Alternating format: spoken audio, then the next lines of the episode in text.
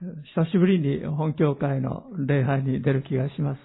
白鳥教会に5月の末に行きました。そして、6月の初めにその純福音キリスト教会に行きまして、先週また白鳥に行ったもんですから、本当に皆さんとはお久しぶりな気がしますし、大変懐かしく、また嬉しく思います。今日は父の日礼拝ということですけれども、本当に教会に与えられているお父さんたちに感謝したいと思います。ちょっと私の順番の時はエペソビトへの手紙からシリーズでお話ししてきましたけれども、このエペソビトへの手紙の3章14節を最初にお開きください。そこに家族という言葉が出てきます。エペソビトへの手紙の3章14節です。お読みいたします。こういうわけで私は膝をかがめて天と地にあるすべての家族の家族という呼び名のもとである道地の前に祈ります。この家族という言葉ですね。この語源が天のお父様、父という言葉に関係しています。このギリシャ語ではですね、ここでパトゥリアという言葉が使われています。パトゥリア。父から出たものという意味です。家族というのは父から出たものというわけです。私たち信じています通り、三位一体の神様を聖書は掲示しています。天のお父様、そして御子イエス・キリスト、そして聖霊なる神様でありますけれども、この天のお父様、このお方こそ私たちが崇め、また祈るべきお方であることをイエス様は私たちに教えてくださいました。そして特に三条の説教の中で、あの、マタイの5章から7章に書かれているところですが、天のお父様がどういうお方であるかということをイエス様は掲示してくださいました。今日この父の日にあたってですね、えー、天のお父様がどういうお方であるかということをちょっとだけ思い起こしたいと思います。天のお父様は完全なお方である。そして偽りのないお方である。そのことをイエス様は教えてらっしゃいます。この天のお父様はまた良いお方である。良い人にも悪い人にも太陽を昇らせ、正しい人にも正しくない人にも雨を降らしてくださるお方である。大きな心を持ってらっしゃる恵み深いお方であることを教えてらっしゃいます。だから私たちが大胆にこのお方に近づき、求め、祈るようにイエス様は励ましておられるわけです。そして三条の説教の中でイエス様が私たちに教えてくださっていることは、天のお父様が完全であるように、あなた方も完全でありなさい。全きものでありなさい。成長して、この天のお父様のご性質に預かっていくものであるようにということをイエス様は教えてくださっているわけです。えー、私の友人の牧師が Facebook というところに載せてましたけれども、父親が果たす役割がどんなに大きいかということですけれども、まあ、あの、スマホで Facebook 開いてですね、お話してると長くなってしまうので、え簡単に言いますと、アメリカの統計ではですね、え父親がいない家庭の子供たちが犯罪者になる確率がものすごく高いと。もう一時十何倍とかですね、え何十倍とか書いておられましたけども、あるいは心の病に、えかかってしまうその確率が、また、両親のいる家庭よりも十何倍高いとかですね、いろんな統計を引用しておられましたけれども、父親の果たす役割というのは大きなものがあります。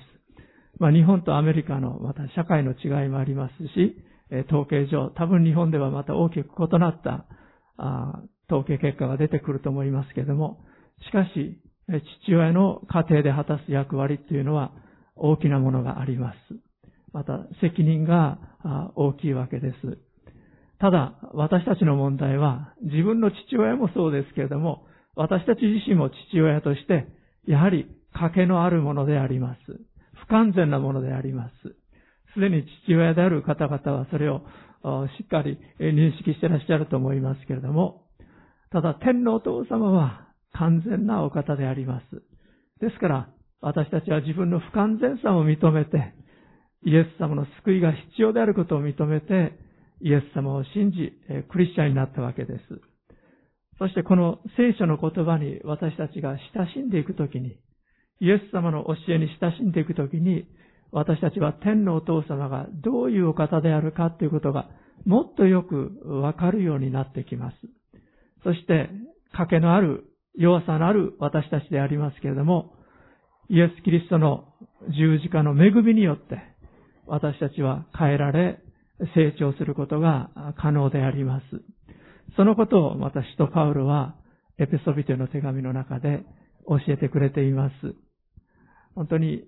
お母さんたちもそうであります。また私たちの子供たちもそうでありますが、完全な人は誰一人ありません。私たち一人一人が主の恵みによって成長する必要があるわけですけども、今朝はどうぞお父さんである人たちどうぞお立ちいただきたいと思います。主の恵みと憐れみによってですね、主が助けてくださり、家庭での責任を果たすことができるように、また、主の恵みによって、導かれることができるように、どうぞお父さんたち、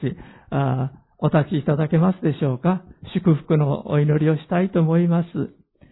愛する天皇父様、私たちの教会に与えてくださっている、このお父さんたちお一人お一人を感謝いたします。私たちは本当に皆、賭けのあるものであります。不十分なところのあるものです。だからこそ私たちはそれを認め、イエス様を救い主として信じました。天皇父様、どうぞあなたのご性質にもっともっと私たちを預からせてください。あなたのお言葉によって私たちを励まし、取り扱い、あなたにあって成長させてくださり、御子イエス様の似姿へと私たちを変えてくださるようにお願いいたします。そうできるように私たちのうちに御子イエス様の御霊を使わせてくださっていることを感謝いたします。天皇父様、あなたの恵みを感謝します。あなたの憐れみを感謝します。どうぞ私たち一人一人を助けてください。どうぞまた私たち一人一人の家庭を祝福してください。どうぞ子供たちを育てる上において、また子供たちの成長を見守ることにおいて、私たちが本当に父親の広い心を持って見ることができるように、どうぞ助けてください。お願いいたします。天皇父様、どうぞこのお父さんたちお一人お一人の上に特別な祝福と助けと導きを与えてください。イエス・キリストのお名前によって祝福して祈ります。アメン。どうぞお座りください。ありがとうございました。拍手で祝福しましょう。アメン。ハレルヤ。今朝はエペソビテの手紙の4章からお話ししたいと思います。飯にふさわしく歩みなさいというタイトルであります。私の順番の時には、エペソビテの手紙からずっとお話してきましたけれども、パウロがこの手紙を書きましたのは、ローマの牢獄にいる時でした。ネロ皇帝の裁判を待ってですね、彼は自分の信仰の上に皇帝、ローマ市民として、彼は自分の信仰のことについて、皇帝の裁きを受けることを求めましたから、ローマにエルサレムから移送されていったわけであります。大体紀元後61年から64年頃の間であったと言われています。その頃にパウロがですね、獄中書簡と言われる牢獄から当てた手紙があるわけです。このエペソビトへの手紙、ピリピ人への手紙、コロサイ人への手紙、ピレモンへの手紙であるわけですが、獄中書簡と呼ばれてますが、考えてみてください。もう自分がもしかしたら間違った裁判で、えー、死刑に遭うかもしれない。えー、自分の年齢もだんだんもう上がってきている。また、迫害によって自分は命を落とすかもしれない。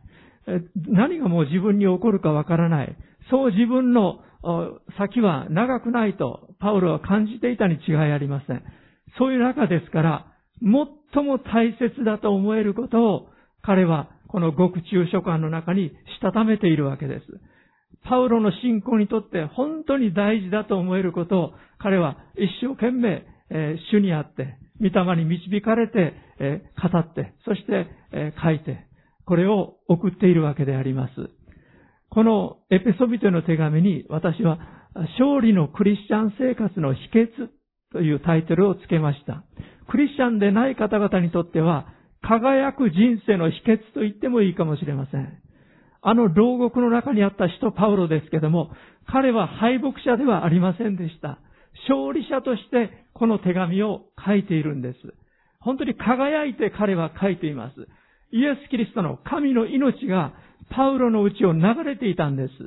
一章においてその秘訣を二つ学びました。一つは、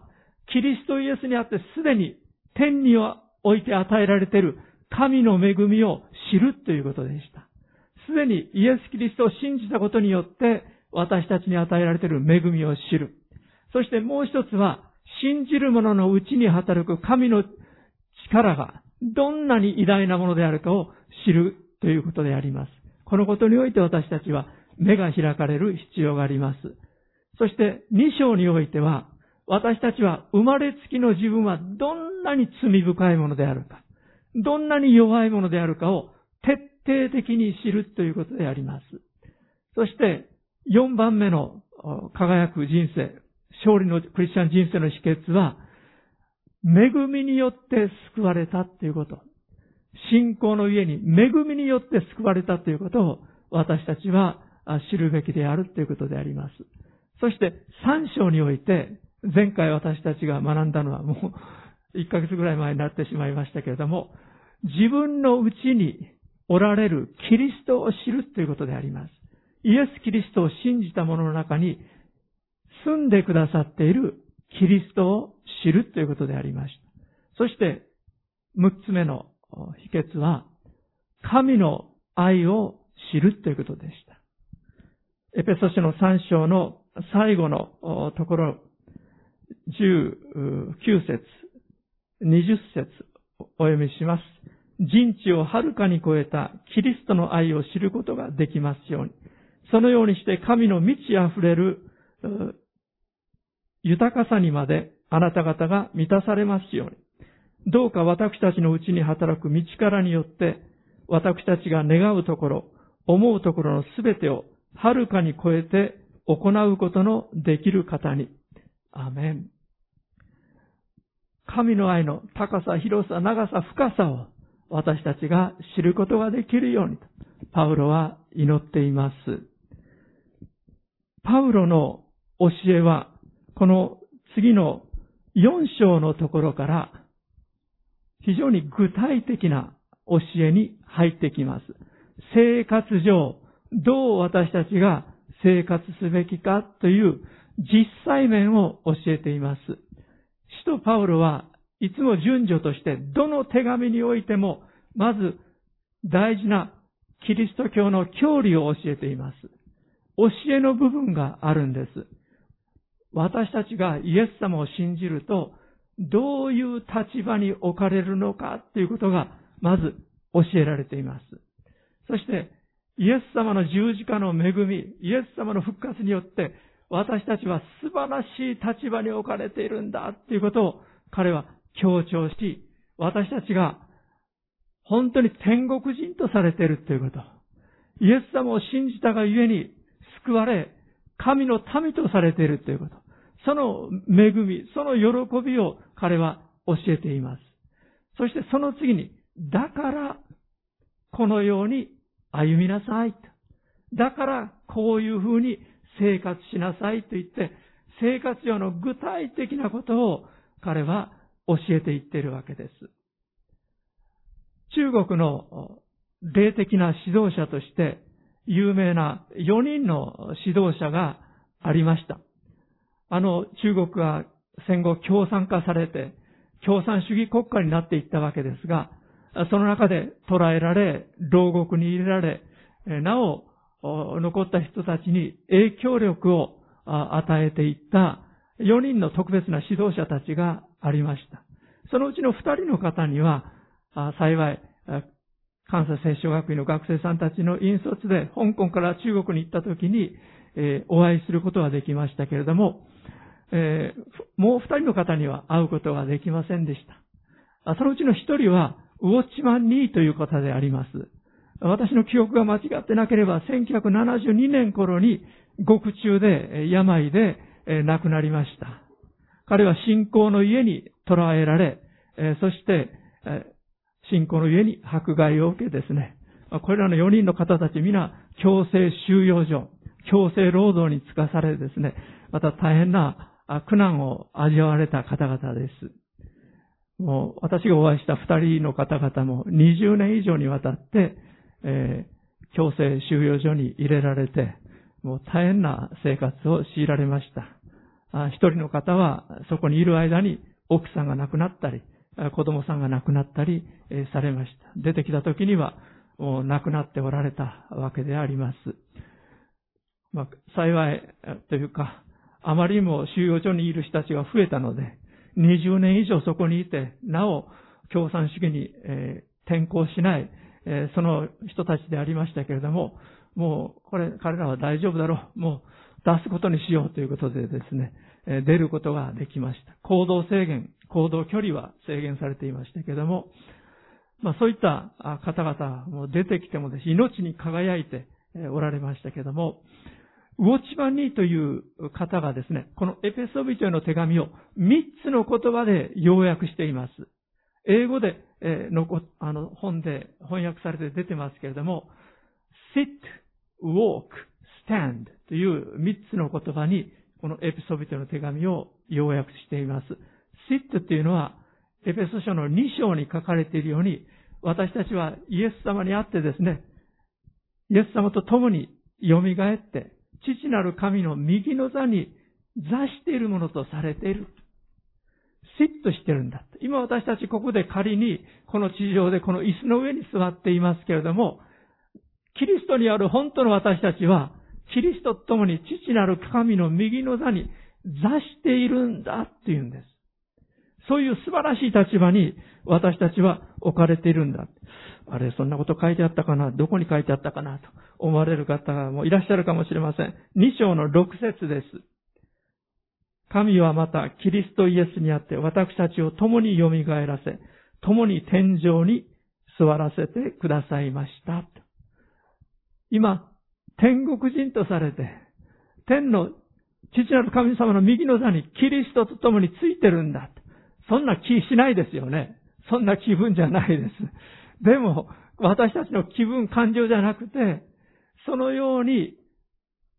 神様がイエス・キリストにあって私たちをしてくださってるんだ。ですから私たちの本当の故郷は天にあるんです。私たちがこの地上で、この命が果てるときに、この肉体が滅びるときに、私たちは天に戻っていくんです。本来、自分の命が置かれているところに戻っていく。ちょっとこの頭で理性で理解するが難しい部分もありますけれども、そのようにパウロは私たちに教えているんです。この sit 座ってる、こんな素晴らしい恵みの座に今私たちは置かれているんだという恵みを知るということ。これが大事です。で、2番目に、このキリストと共に神の右の座に座ってるということを知り、それを信じたときに何が可能になるか。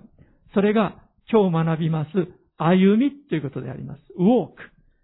歩み。4章の一節をお読みします。さて、主にある囚人の私は、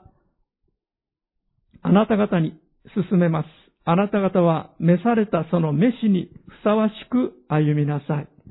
召しにふさわしく歩みなさい。5章の、えー、2節また愛のうちに歩みなさい。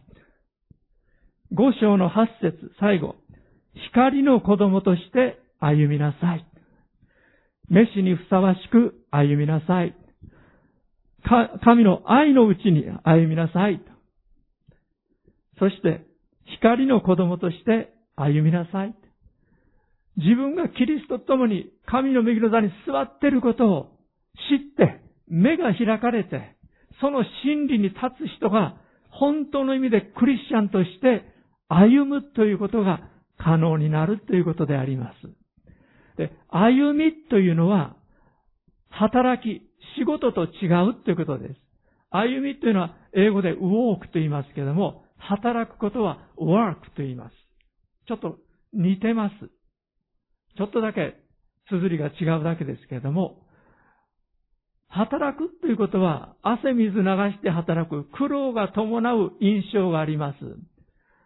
歩みという時は軽やかさがあります。もちろん今の時期一生懸命歩くとですね、歩くだけでも汗が出てくるんですけども、今朝もちょっと家の中歩くだけでも汗が出るぐらい蒸し暑いなと思いまし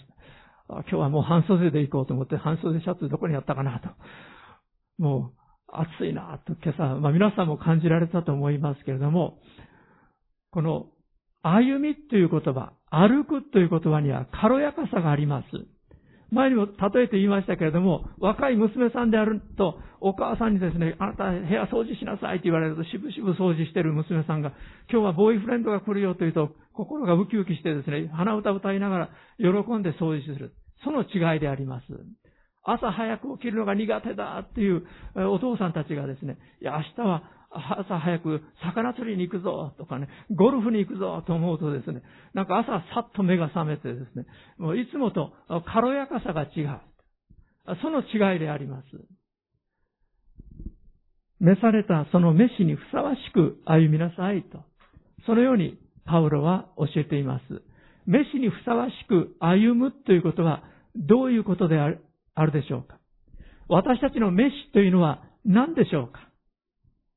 これについて、使徒パウロは何度も教えてますし、この後で詳しく教えてくれてます。また、使徒ペテロも同じ真理について教えていますが、ペテロの言葉が私たちにそれを本当に短く教えてくれます。開いてくださらなくて結構ですが、第一ペテロ3章9節に、悪に対して悪を返さず、侮辱に対して侮辱を返さず、逆に祝福を与えなさい。あなた方は祝福を受け継ぐために召されたのです。私たちが召されたのは、祝福を受け継ぐため、アブラハムに対して神様が、私はあなたを祝福します。私はあなたを祝福する者を祝福し、あなたを呪う者を呪いますとおっしゃった。私たちの信仰の父と言われるアブラハムへの神様の約束。アブラハムは紀元前2000年頃の人です、ありますけれども、そのアブラハムへの約束が今も私たちに引き継がれているということです。私たちクリスチャンの使命は、このアブラハムへの祝福の受け手として、源として、神の祝福を受け、私たちが管となって、神様の祝福を人々に流す。これが私たちの召しであります。そしてもう一つのことは、三章の二十節にパウロはこう言っています。えー、どうか私たちのうちに働く道からによって私たちが願うところ、思うところのすべてをはるかに超えて行うことのできる方に、教会において、またキリストイエスにあって、栄光が世々限りなく、とこしえまでもありますように、アーメン。私たちは、教会に合わされたものとして、クリスチャンとして、神様の栄光を表すために召されているということであります。祝福の源として、祝福の運命を担うものとして召されているということ。そして、神様に栄光をお返しするために、神様の栄光を表すために、私たちは召されているんだということです。三章で強調し、パウロが強調していたのは、奥義としての教会であります。教会を通して神様はご自分の栄光を表してくださる方です。私たちの教会でもそうですが、年齢の違いがあります。男性、女性の違いがあります。私たちの育った環境、この世にあって私たちが学んだ価値観であるとか、いろんなものが違うところから私たちは救われてきました。ですから、みんなそれぞれ違いがあります。年齢差、男女差だけでなく、考え方においてもいろんな違いがあると思います。普通に考えれば、教会ほど一致しにくいところはないほどです。ただ、イエス・キリストを信じ救われたということで、私たちはキリストの体に表せられているわけなんです。パウロがエペソ書3章で強調していること、あるいはローマ人への手紙の12章で強調して教えているのが、キリストの体としての私たちということです。キリスト教の大事な教えに、義人、キリストを信じて義と認められるということ。そして、清め、成果、キリストによって私たちが変えられるという恵み。そして、栄華。キリストの再臨の時、私たちの体が栄光の体に変えられるという恵み。キリストの再臨のこと、精霊の満たしのこと。これら一つ一つが非常に大事な教えですが、本当の意味で私たちがイエス・キリストの十字架を理解しているかどうかをテストするのは、キリストという、このキリストの体という教会の中にあって、私たちがどのように歩むかということにおいて試されるんです。本当の意味でキリストの十字架を理解していなかったら、私たちは兄弟姉妹と心を一つにして歩むということは不可能であります。私たちはクリスチャンになる前、自分の価値観の中で、自分の思いと自分の願いの中で生きていたものです。でも、自分の間違いを神様に教えられて、へりくなることを教えられて、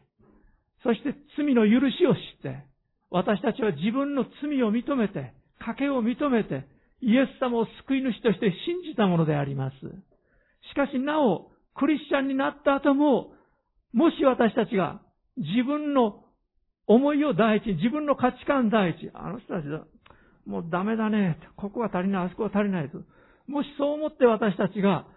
前の私たちと同じ生き方をしているとするならば、まだイエス様の十字架が分かっていないということであります。誰でも私に従ってきたいものは、自分の十字架を追って私に従ってきなさいと、イエス様は教えておられます。私があなた方を愛したように、あなた方も互いに愛し合いなさいと。そのようにイエス様は教えてくださっているんです。この4章からイエス、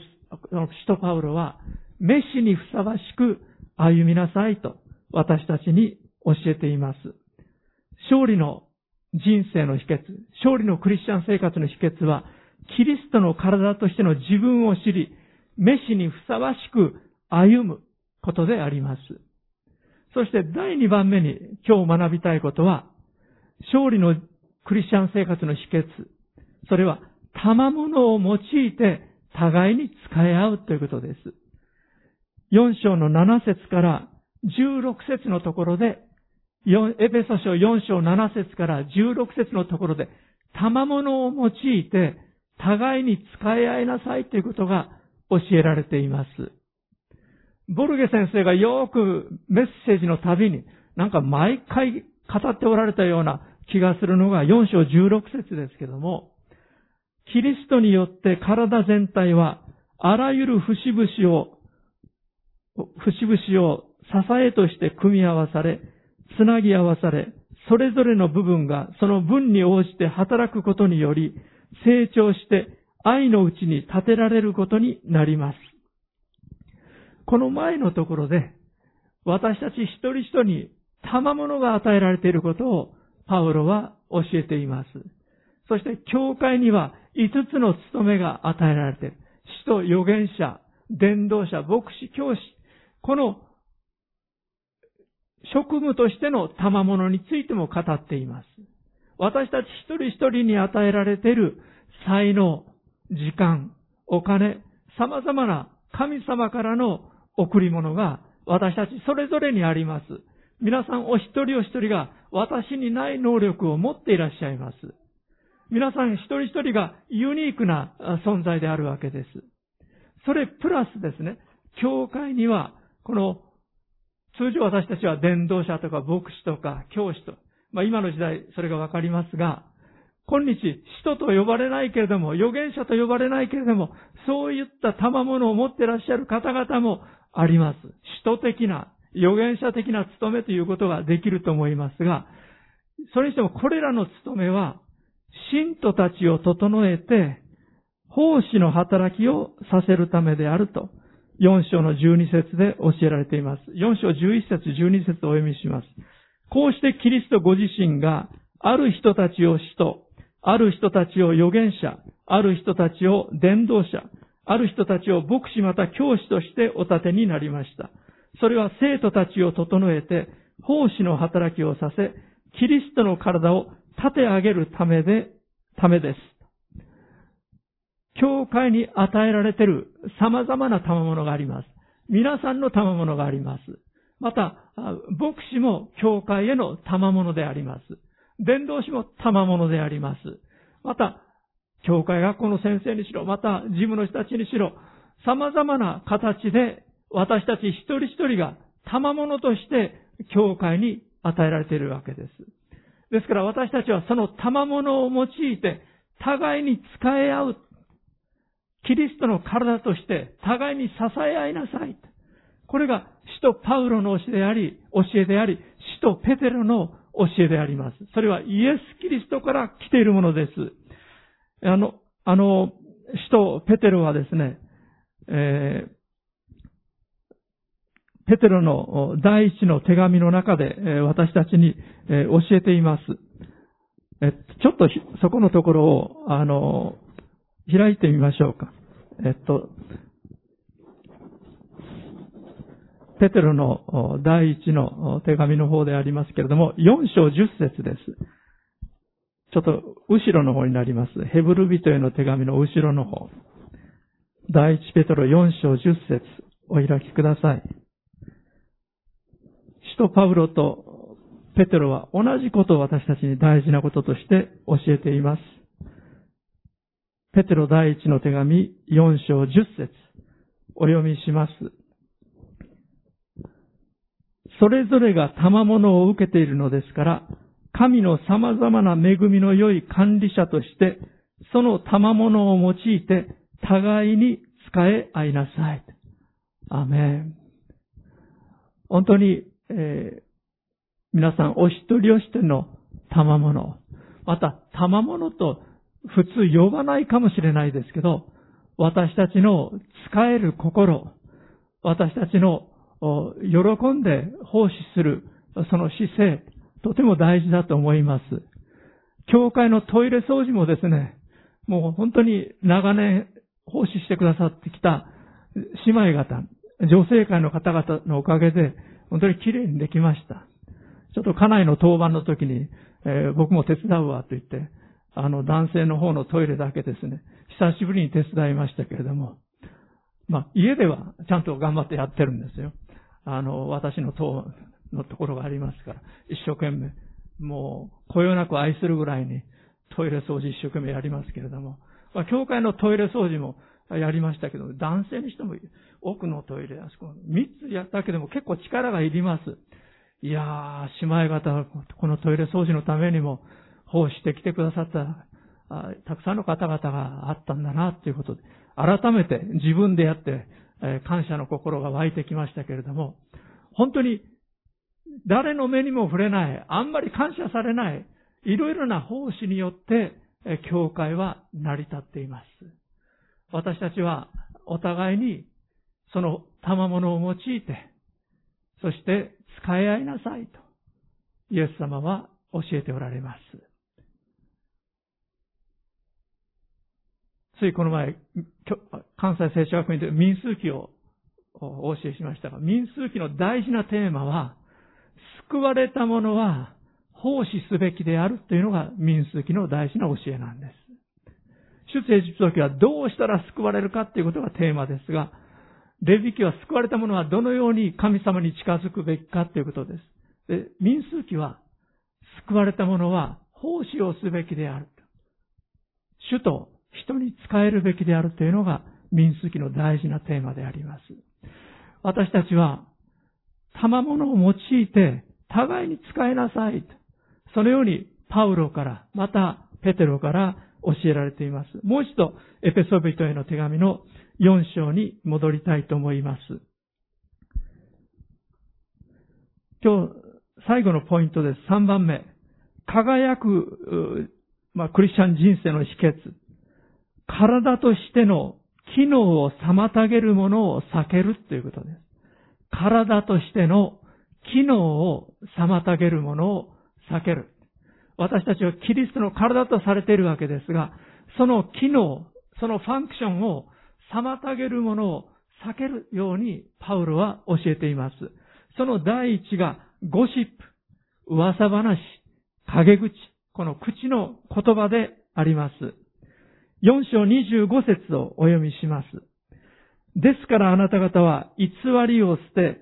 それぞれ隣人に対して真実を語りなさい。私たちは互いに体の一部分なのです。4章29節悪い言葉を一切口から出してはいけません。むしろ必要な時に人の成長に役立つ言葉を語り、聞く人に恵みを与えなさい。そのクリスチャンが本当に成長され、しているクリスチャンかどうか、正真正銘のクリスチャンかどうか、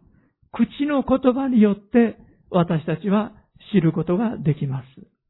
その人がどういう信仰を持ってらっしゃるか、お祈りを聞くと私たちはある程度理解することができます。あの、ダビデ王様の息子のアブシャロン、背の高い、髪の毛の長い、ハンサムな男でありましたけれども、彼はお父さんのダビデから王位を奪おうとしました。それで門のところにいて、民が出入りするときに、ああ、私が王様になったら、もっと民のためにこうしてやることができるのになああしてやることができるのになまた、主だった人を呼んでは、あ俺が王様になったら、こうしてやるぞああしてやるぞいっぱい偽りを吹き込んでいったんです。それで民の心はだんだんとダビデ王様から離れていきました。そしてある日、アブシャロムと側近の者たちがクーデターを起こしたわけです。ダビデは自分の側近の人たちと命からがらエルサレムの宮殿から逃げていかなければならなくなりました。まあ、その後の結果については聖書に書いてありますから、皆さんご存知の通りであります。アブシャロームの方が負けて、また彼はヨアブによってダビデに仕えていたその軍団の長によってですね、殺されてしまったわけです。口の言葉。それは大きな力を持っています。教会を破壊するのも人の口の言葉なんです。噂話、陰口、抽象によって壊されてしまいます。家庭においてもそうです。学校においてもそうです。職場においてもそうです。会社においてそうです。何がそこにある、その、まあ、体というか、チームというか、そこにある団体というか、それを壊していくか、口の言葉です。陰口、抽象、噂話。アメリカのオレゴン州に大きな教会がありますけれども、そこの前の、前の牧師の時の話ですけども、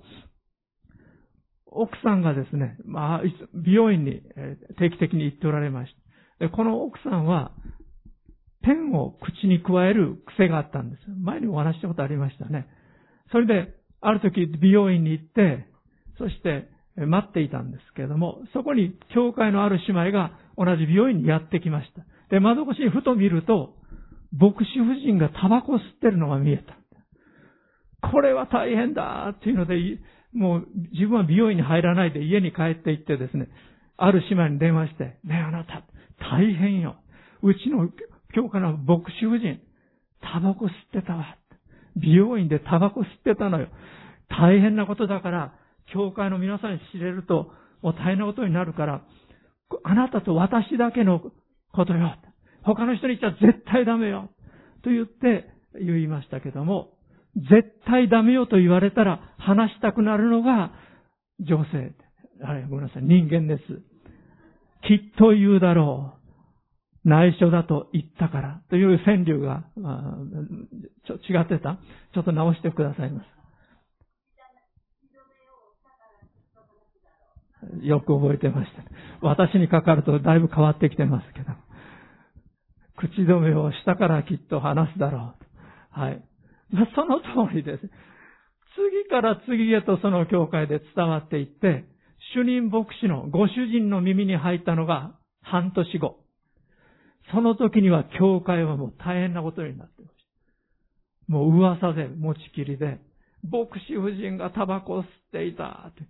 で、奥さんに問いただしたんです。あの、お前、本当にタバコ吸ってるのかって言って。そんなはずないじゃない。あなたが一番よく知ってるでしょ。って。おかしいなって。どこからこの噂が来てるか。調べるのに3ヶ月かかったそうです。ずっと聞いていて。人数の多い教会だと大変ですよね。そして分かったことは、あの、いついつ、どこどこで、誰々さんが見たということが分かったんです。で、奥さんに、いついつ美容院に行った時、お前本当にタバコ吸ってたのかって聞いたら、あ、私白いペンを持ってるから、きっと待ってる時に雑誌を読んでいた時に白いペンを口に加えたんだ。私そういう癖があるから。あ、なるほど。それで教会の人たちに釈明をすることができました。小さな一つのことでありますが、噂話が教会を壊しかねない一つの例であります。本当に私たちの口の言葉、気をつけなければならないということであります。人の言葉の約8割は否定的な言葉だと言われています。家庭においても、どこにおいても、ややもすると私たちは否定的な言葉を口にするんです。もう皆さんの耳にタコができるぐらい私が引用している言葉ですから、開いてくださらなくて結構です。聞いてください。イザヤ書56章3節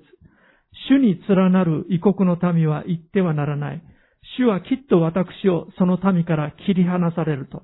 宦官も言ってはならない。ああ、私は枯れ木だと。ああ、主はきっと私を切り離されると。私なんか主が見捨てられてしまう。とか、ああ、私は枯れ木だと。何の役にも立たない。まあ、枯れ木も山の賑わいって言うから、今日も教会に行くか。そういった否定的な言葉を口にしてはならないと、イザヤ書56章3節で語られています。これ本の一例です。私たちはややもすると自分について、人について否定的なことを口にしてしまう傾向があるということです。信玄12章18節軽率に話して人を剣で刺すような者がいる。しかし知恵のある人の舌は人を癒す。アメン。第2番目の私たちがキリストの体を壊さないように気をつけなければならないことがあります。それは怒り、憤りであります。4章26節をお読みします。エペソ書4章26節怒っても罪を犯してはなりません。憤ったままで日が暮れるようであってはいけません。悪魔に機会を与えないようにしなさい。怒りという感情も神様も持ってらっしゃいます。怒りという感情自体は決して必ずしも悪いものではないです。感情も神様が与えてくださっています。時に私たちは本当に怒らなきゃならない。怒らなければならない。義憤を持たなきゃならないという事柄もあります。ただ私たちの怒りというのは、ややもすると苦い根を張っていって、ねちねちねちねちとですね、そして許そうとしない思いとなり、そしてずっと私たちはその怒りを持ち、憎しみを持ち、そして、え神様から罪として見られるような状態に陥りやすい。そういったものであります。そもそも二日間の延長戦をするようであってはならないと聖書は教えているわけです。日が暮れるまで憤っていてはいけないと教えられています。その日のうちに処理をしなさいと。おまあ、怒りなさいと。でも、日が暮れるまで憤ったままでいてはいけません。これが聖書の教えであります。私たちはなかなか自分をコントロールするということが難しいですけども、この怒りが苦い根を張っていくようであってはならないということであります。これはクリスチャンの話ではないですが、あある時新聞を読んでいました時に、あの、そういうコラムがあってですね、夫婦のことに関して書いてありました。夫の言葉にがっかりして変わってしまった妻。読売新聞の記事でありますけれども、そういう大きな見出しで、新聞の半ページというか、一枚の半分が使われていましたけれども、夫の言葉にがっかりして変わってしまった妻。私はあの、えっと、警備屋に行くときなんか、今車で行くことがほとんどですので、あれですが、新幹線で行ったりしたとき、新聞を買って読み比べるということが、あの、あの、時々していたんですけど、ちょうど読売新聞を買ったときに、夫の言葉にがっかりして変わってしまった妻いうタイトルで何人かの例が書いてあったんですが、一人のこの奥さんはですね、ご主人が転勤になってがっかりしてたそうです。転勤が決まって。ああ、転勤だって、今までの会社は良かったもう近所付き合いもいいし、転勤で行きたくないなって、あまりご主人がしょげてるから、奥さんが励ますつもりで、あなた大丈夫よ、また新しいところ行ったら新しい生活があるんだから、あんまり、あの、そんなくよくよしないでって。言ったら、ご主人が、お前は極楽とんぼでいいなぁと言ったそうです。その一言がですね、カーッと心に入って、カッとなってですね、どうせ私は極楽とんぼだから、お気楽さんなんだから、というので、ご主人が何か言うとですね、どうせ私は極楽とんぼよって、傷ついた心からですね、ついついそういう言葉が出てしまうようになってしまった。まあそういう記事が書いてありましたけれども、ちょっとした口の言葉によって私たちは怒ったり、また大きな内面的な影響を受けやすいものであります。第3番目に私たちが気をつけなければならないキリストの体を壊すもの。それは許そうとしない思いであります。エペソ4章32節をお読みいたします。互いに親切にし、優しい心で許し合いなさい。神もキリストにおいてあなた方を許してくださったのです。アメン。許そうとしない思いが私たちの内側にあるときにキリストの体が壊されてしまいます。私たちの母教会のアメリカのシアトル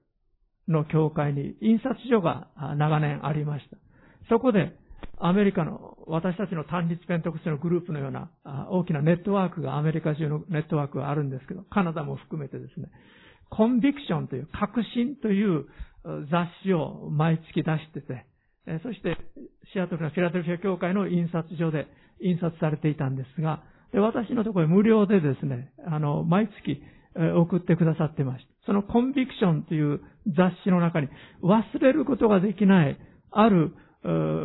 牧師の言葉が書いてありました。それは、ある教会の仲の悪い羊さん二人の話です。もう、顔を合わせるのも嫌だ。でも、教会の羊さんだから、あ皆さんの模範にならなきゃならない。責任があるわけです。でも、馬が合わない。もう、あいつの顔見るのも嫌だ。あいつの話聞くのも嫌だ。そういう犬猿の中になってしまっていたんです。それで、あの、牧師も心配していたんですが、もう、ある時牧師の前でですね、もう、こいつの話はもう、聞き捨てならないと。もう、顔も見たくありませんという話になったわけです。その時に牧師は、こう言ったそうです。わかりました。あなた方が仲が悪いのは、また考えが違うのはよくわかります。でも、これから、失意さんたちだから、2週間、お互いに朝ごはん一緒に食べてください。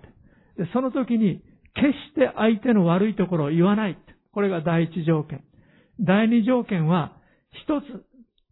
何かいいことを言って、相手の長所を認めて話してください。これ、この二つだけ2週間やってみてくださいと。そう提案したんです。まあ先生がそういうならしょうがないかと。2週間だけですよと。そう言って、彼らは始めました。ある時は、この兄弟の家。ある時はこの兄弟の家。ある時は一緒に外で朝ごはんを食べたんですけど、最初の3日間は、まあ、ぎこちなかったそうです。言われたからしょうがない。気まずい気まずい朝ごはんで、あんたのいいところはこういうとこだって言ってですね、絞り出すようにして、え言ってたそうです。ところが4、4日目ぐらいからちょっとずつ変化が出てきて、えそして、えー、若い時、あの、どうしたの？と。今の仕事に就いたのは、あなぜ、なぜ着いたの？とか、いろいろ関心を持って話せるようになっていったそうであります。そして、2週間待たずにですね、あの、牧師がですね、どうですか？って聞いたら、いや、随分変わってきました。もう前は敵のように思ってたけど、まあ今はそうでもないと思えるようになってきました。ということで、まあ2週間過ぎてもですね、彼らは交われるようになったそうであります。そして、お互いの良いところを認め合うことができた。それで二人が完全に考え方が一つになったわけではないです。相変わらず意見の違いはありました。しかし、お互いに認め合うことができるようになった。話し合うことができるようになった。聞くことができるようになった。受け入れ合うことができるようになったということであります。私たちもキリストにあって成長するように、歩みをするように、飯にふさわしく歩むように、愛のうちに歩むように、光の子供として歩むように、主が私たちを召してくださっています。時に私たちのプライドが邪魔してしまいますけれども、私たちはキリストを信じ、キリストを愛しているものであります。私はあなた方に新しい命令を与えます。私があなた方を愛したようにあなた方も互いに愛し合いなさい。これがキリストの命令であります。お祈りしましょう。愛する天皇お父様、私たちがメッシにふさわしく歩むように、今日あなたが語ってくださっていることを感謝します。本当に私たちは自我の強いものであり、プライドの強いものであり、クリスチャンになった後でも私たちは自分を何か賢いものの、偉いものの立場に置いてしまいやすいものであることをお許しください。どうぞ本当に主に喜ばれるものとして、祝福の源として人生を歩むことができるように、クリスチャン生活を送ることができるように、また私たちがキリストの体として歩むことができるように、